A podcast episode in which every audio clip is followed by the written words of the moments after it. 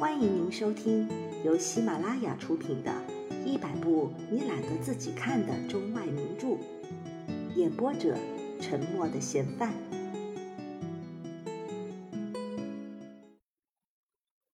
杨之球整个下午都没有说话，别人任凭杨之球去思索，谁也不知道会发生什么事情。不过，本来一直称呼她为夫人。现在却简单的称呼她为小姐了，好像她从前在评价当中达到了另外一种地位，现在呢，人们都想把她从那种地位向下拉一级，使她自己明白其低微的地位。弗朗韦先生又出现在晚饭开始的时候，他重复了一遍原来的问题。普鲁士军官派人来问艾丽塞贝特·露西小姐，是不是还没有改变她的主意呀？杨之球干脆的回答：“没有，先生。”鸟老板在饭桌上说了三五句不太引人注意的话，说服的同盟解体了。每一个人都费尽心思的去寻找新的例子，但是谁也没找到。这时候，伯爵夫人突发奇想，感到也许天主教可以帮助到他们。于是，她向那个年龄较大的老妈妈问起圣徒们生活中的伟大事迹。她问：是否在我们看来犯了重罪的行为，只要是为了上帝的光荣或者为了人类的幸福，天主教会就不会处罚，甚至赦免了这类的罪恶？伯爵夫人觉得这是一种很有力的论据，她可以很好的利用这些有力的例子。这样一来，年老的妈妈对阴谋带来了巨大的帮助。尽管这是被人利用的愚昧行为，也有可能是由于一种默契，或者简单的说，是英雄所见略同。以前人们都以为这位老妈妈是胆怯的，现在显示出她是胆大的。爱说话的，强有力的，他的信念像铁一般坚硬，他的信仰心从不迟疑，他的良心丝毫没有顾虑。他认为亚伯拉罕的牺牲很简单，就像他本人，若是接到了上苍发出的命令，可以马上去杀父母，并且在他的理解里，只要心是好的，没有任何东西是可以使得主不快乐的。伯爵夫人依据这种道德公理，向他悄声说道：“结果是最重要的，不是吗？”接着，伯爵夫人又问老妈妈了：“老妈妈，那么您认定上帝会原谅出于纯洁的原因而进行的任何行为，包括不洁的行为？任何人都不能怀疑这一层。”一个自己认为会被谴责的行为，却由于他所体现的思想而变得值得赞扬。他俩讨论上帝的种种意志，预料他的种种决策，兴奋的谈话持续了很久。这一切议论都是隐晦的、巧妙的、慎重的。不过，这个穿着宗教圣袍的圣女的每一句话。都令那个卖弄风情的女人愤怒的抵抗力受到了伤害。谈话稍微转换了话题之后，手挽念珠的女人谈到修道院和院长他本人，又谈到他那娇小的同伴塞尼塞博尔老妈妈。他谈到了有人从卡沃尔让他们去护理各医院里上百个出天花的士兵。他向伯爵夫人描绘那些可怜的人。详细讲述他们的病状，而有时候他们在路上偏偏被坏脾气的普鲁士人扣住，一大批本来可以获得救助的法国士兵都会因为感染而死亡。看护军人原是老妈妈的本职工作，她曾经到过欧洲的许多地方。谈到自己在那些地方经历过的战争，她突然说自己是个听惯了铜鼓和喇叭的女修道士。这类的修道士都像是为了追随战场，为了在战役的漩涡当中收留伤员而在世上存活的。若是说到用一句话去控制那些不守纪律的老兵，他们和长官比起来，效率可高得多。这真是个为军队服务的老妈妈。他那张满是小窟窿的破了相的脸，好像是被战争的破坏力所伤。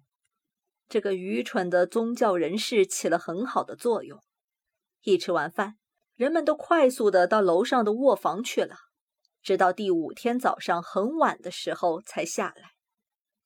午饭吃得静悄悄，所有人都看着时间，期待它发芽和结果。伯爵夫人提议午后去散步，伯爵按照计划好了的那样，异乎寻常的亲切地挽着杨之球的胳膊。他们两人在那些人的后面走。伯爵对他说话的音调是和蔼的。正是爱摆架子的人对姑娘们说话所用的语气，有长辈对晚辈爱护的意味，又略带点轻蔑的高傲。他称他“我的好孩子”，摆出自己的社会地位和名望，低头和他谈判。他抓住时机，逼近了问题的中心。您在生活当中常常遇见献殷勤的事情，而您现在拒绝接受。却宁愿让我们留在这儿，好孩子，你难道想让我们也像您一样激怒普鲁士人的暴烈行动吗？杨之球沉默不语。伯爵刻意保持了雍容的风度，同时显示出思维上的优越感，用理论上的推敲去争取他答应。他保持着伯爵先生的身份。在必要的时候，显出自己的善解人意的，会颂扬的，每一句话都是和蔼可亲的。他热烈夸张的赞扬他可以为大家尽力，又表示出大家对他的爱戴。随后，因为兴奋，他用“你”字称呼他，对他说：“你知道，亲爱的。”那个普鲁士人将来可以夸口说自己遇见了一个美丽的姑娘，在他的国家里那是找不着的。杨之球低着头没有回答，匆匆的离开伯爵，与大家并齐走。回到旅馆后，他上楼到自己的卧房里去，很久也没有出来。大家的等待到了极限，急于想知道他的决定。晚饭的铃声响了，大家等着他。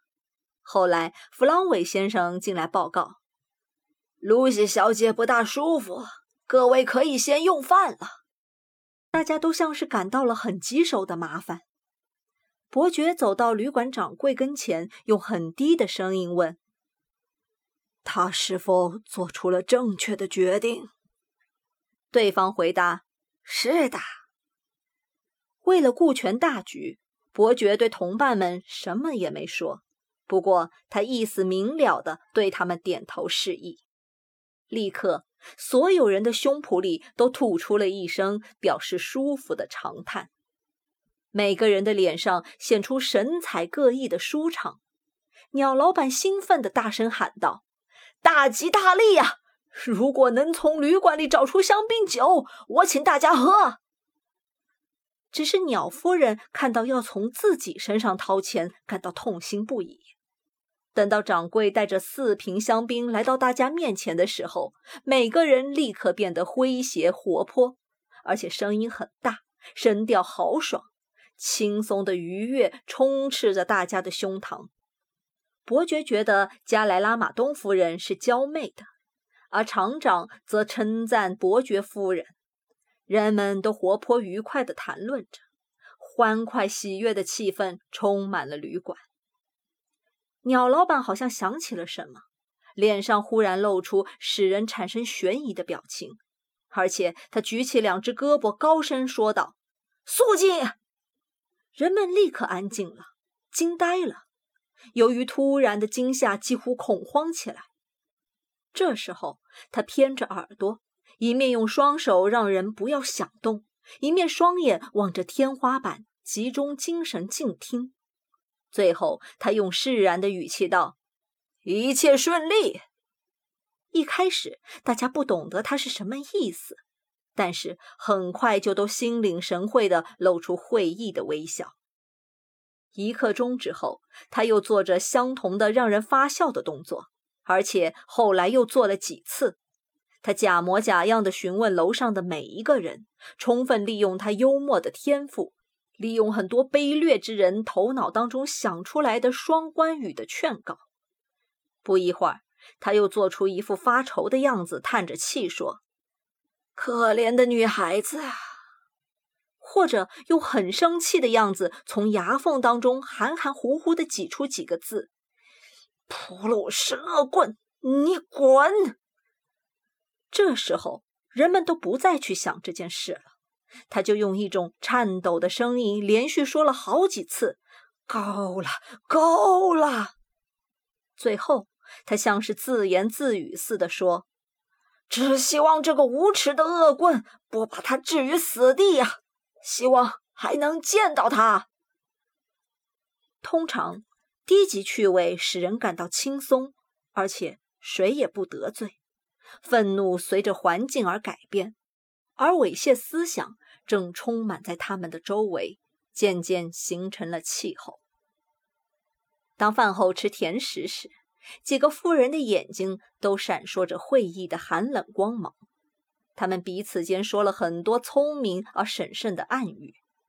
人们都喝了很多，伯爵本来保持着他那种大人物的沉着风度，仿佛置身事外。但这样的心满意足，使他忍不住找着一个很使人玩味的比喻。他说：“这很像是许多漂流在北冰洋的人找到了一条冬尽春回后向南走的路。”鸟老板手里举着一杯香槟，满心欢喜地站起来说：“为了我们获得自由，干一杯！”全体都站起来。向他，同时也为了自己而喝彩干杯。那两个老妈妈则做作的把嘴唇放在这种从来没有试过的泛着泡沫的酒里沾一下。他们高声笑说：“这酒很像柠檬汽水。”鸟老板简单的提出了建议：“如果有钢琴，可以弹一首四人队伍的曲子就好了。”此时。只有格尔诺瑞一直安静地坐着，没有说一句话，没有做一个手势。他沉浸在自己的世界中。他偶尔用一个十分愤怒的动作捋着自己的长胡子，像是想再拉长一点似的。最后，在大约十二点快要分手的时候，鸟老板晃着身子，摇摇摆摆走到格尔诺瑞面前。忽然拍着他的肚子，结结巴巴、满嘴酒臭地向他说：“您今天晚上一直没有说笑，啊，不想说些什么吗？”格尔诺瑞突然抬起了头，用一种亮得怕人的目光向全体扫视了一周。他坚定地说：“各位刚才做了一件很可耻的事。”他说完，站起来。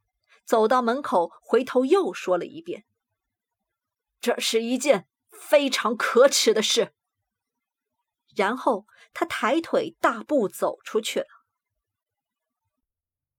本集播放完毕，感谢您的收听。